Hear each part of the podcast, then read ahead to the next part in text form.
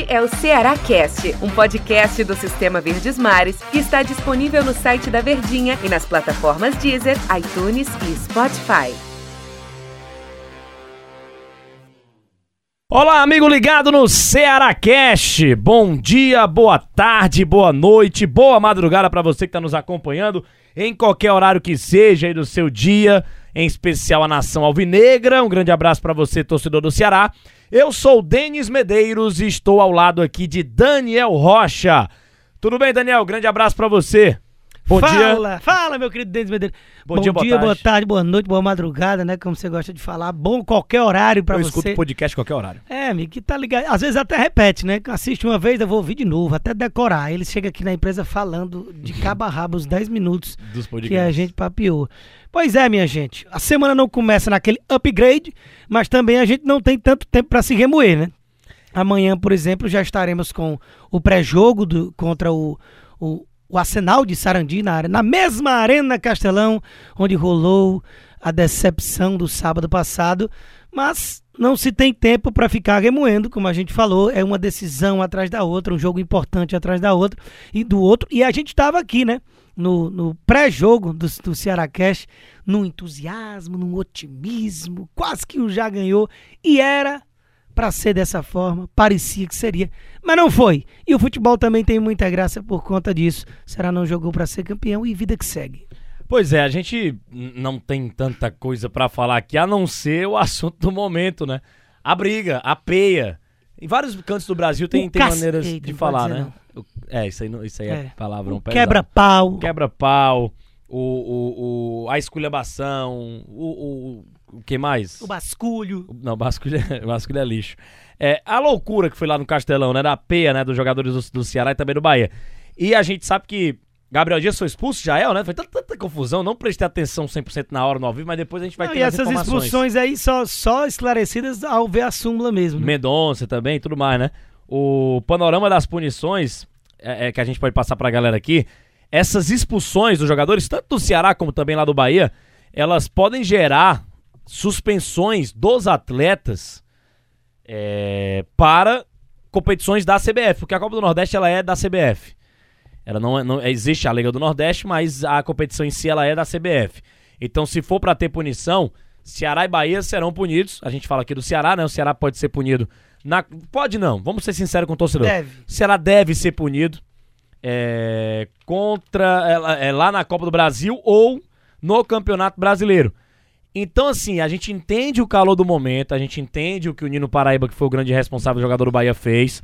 Entende a raiva do jogador do Ceará, a flor da pele lá após uma decepção, após uma derrota, um título que estava praticamente na mão do Ceará.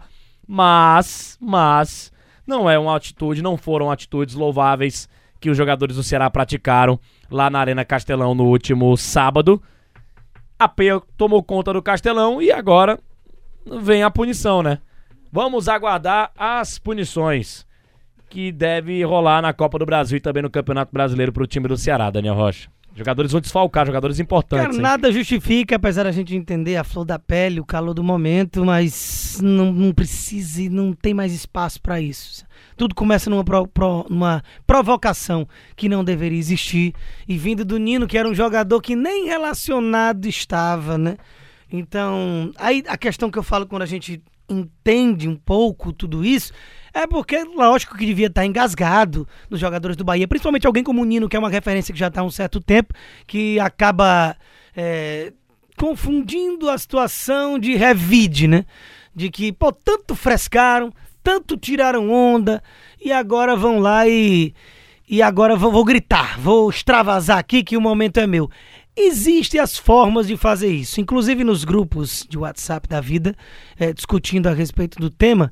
Algumas discordâncias, mas a maioria é, concordando com o meu pensamento, que é o quê? De que, pô, você no lugar do Nino tem todo o direito do mundo de tirar onda. Mas como é que você tira onda? Na sua rede social, O Gabigol Na- faz ao vivo, né? na própria Brincou coletiva, faz uma live, tira uma onda. O Galhardo mesmo, que frescou com um cheirinho o negócio do nariz, que até hoje ele nega que não foi frescada, mas a gente sabe que foi. Claro que foi. Então isso aí é saudável, faz parte. A questão de quem defende essa confusão como futebol raiz O próprio jogadores do, Ce- do Ceará no passado brincaram com o do Fortaleza na decisão. faz parte da forma saudável, dessa forma que a gente está citando aqui. Ou vai na coletiva mesmo e provoca. Tá aí. Estavam falando isso e aquilo outro, tananã. Próprio Gilberto deu uma declaração de que aqui estava se falando muito do oba-oba do Ceará e só faltava não estar, né? Se o Ceará não era o franco favorito por só ter coisas positivas perante o Bahia e de momento e situação e trabalho longevo do Guto, mando de campo, vantagem do empate, era sim para se falar do Ceará da forma que foi falada. Mas nem sempre isso é um resultado garantido. É, que era favorito, era. Mas não queria dizer que já tinha ganho. Inclusive, sempre salientávamos de que nada disso adiantava, que a gente estava falando àquela altura, se dentro de campo não demonstrasse ser essa equipe que vinha sendo. E foi o que aconteceu. O Ceará parecia outra equipe, não entrou para jogar uma final, ficou sem título e o Bahia é tetracampeão do Nordeste merecidamente. Mas existe todas essas formas de você tirar onda, de você botar para fora. E não como o Nino foi, de todo mundo com sangue quente e provocar. Aí é difícil. A gente sabe como é que funciona esses esportes de alto rendimento quando você tá de cabeça quente, é difícil se controlar. Mas mesmo com todos esses senões, nada justifica o tamanho do quebra-pau que virou e obviamente esses que foram expulsos já digamos terão punição certa, mas analisando essas imagens, todo e qualquer jogador que esboçou um soco ou um chute ali, que não foi só da turma do deixa disso, como Vina para afastar, merece sim ter punição. É para isso que essa- esse julgamento não é feito da noite pro dia. Você analisa o fato, você olha as imagens. Óbvio que a súmula do árbitro se leva muito em consideração, mas em matéria de punição severa, eu acredito que todo mundo, e não foi menos do que 10 jogadores ali, que chuta, que fecha o tempo e briga, deve ser punido. E não só aqueles que estão expulsos na súmula do árbitro. O, só para detalhar, a súmula do árbitro é Denis da Silva O Ribeiro. nome não ajuda, né, amigo? É, o, o nome, o nome foi, foi carregado. Denis da Silva Ribeiro Serafim, ele registrou as expulsões do Jael, por parte do Ceará, do Gabriel Dias e do Mendonça, é, do vovô. E por parte do Bahia, do Daniel e do Juninho, jogadores do time do Bahia. Com a- o término da Copa do Nordeste, como a gente explicou aqui no começo, a, a- a- Sul-Americana que o Ceará ainda tá jogando, ela é chancela da Comebol. Então o STJD vai julgar e vai punir esses jogadores com certeza para rodadas da- do Campeonato Brasileiro ou jogos da Copa do Brasil. De, de- de repente o cara é punido no Brasileiro e na quarta-feira tem jogo da Copa do Brasil, ele é punido nos dois. Por exemplo, pega dois jogos, três. Eu acho que o gancho vai ser um negócio grande, viu? Cada um aí, mais ou menos, acho que no mínimo uns quatro jogos os caras vão pegar, viu, Daniel? Porque tanto do Ceará como do Bahia. Porque eh, acho que o Nino Paraíba deveria estar incluso nisso também, viu? Acho que ele vai estar incluído nessa situação também. Porque foi um quebra-pau realmente de dar uma vergonha, cenas lamentáveis na Arena Castelão. E, e estragou a festa, né? Às vezes você tem que saber perder. E o Ceará aparentemente não soube, né? O Nino também passou na frente da galera br- brincando, tirando onda, zoando. Como a gente fala aqui no Cearenseis, frescando. E aí os jogadores do Ceará não, não, não gostaram. Mas falar em relação ao Vina, o Vina até se posicionou nas redes sociais, é, falando que ele é da turma realmente do Deixa Disso. O Vina é um, um- um cara que teve história no Bahia também. Também tem muita história no Ceará. Já é um ídolo alvinegro. Por mais que não esteja jogando bem, ele tem muito crédito. E o Vina é, fez correto, né? O cara não participou de nenhuma briga, afastou, tirou o Nino Paraíba, jogaram juntos no Bahia. E ele se manifestou nas redes sociais sendo contra tudo que aconteceu e pedindo desculpas ao torcedor do Ceará, que ainda tá, o torcedor alvinegro, naquela ressaca moral, hein?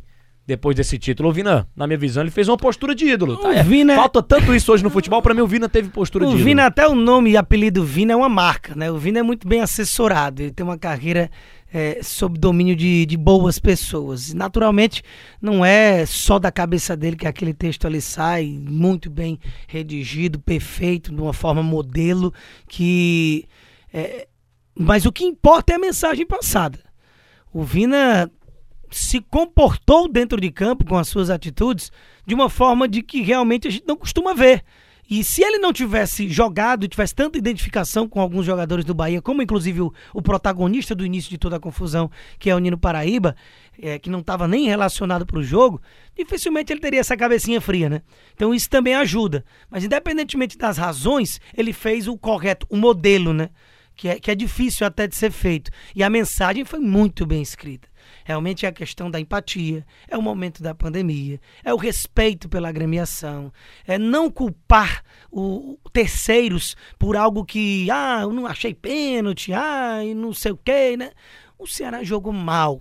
O Ceará não teve alma, brio, não entrou para correr a história do último prato de comida, para comer grama, para entregar ali a última gota de suor numa decisão. Talvez é, um pouco da certeza que seria campeão por tamanha soberania na temporada, por tamanha confiança que a equipe vinha, por estar tá todo mundo descansadinho sem ter jogado no meio de semana, ao contrário do Bahia.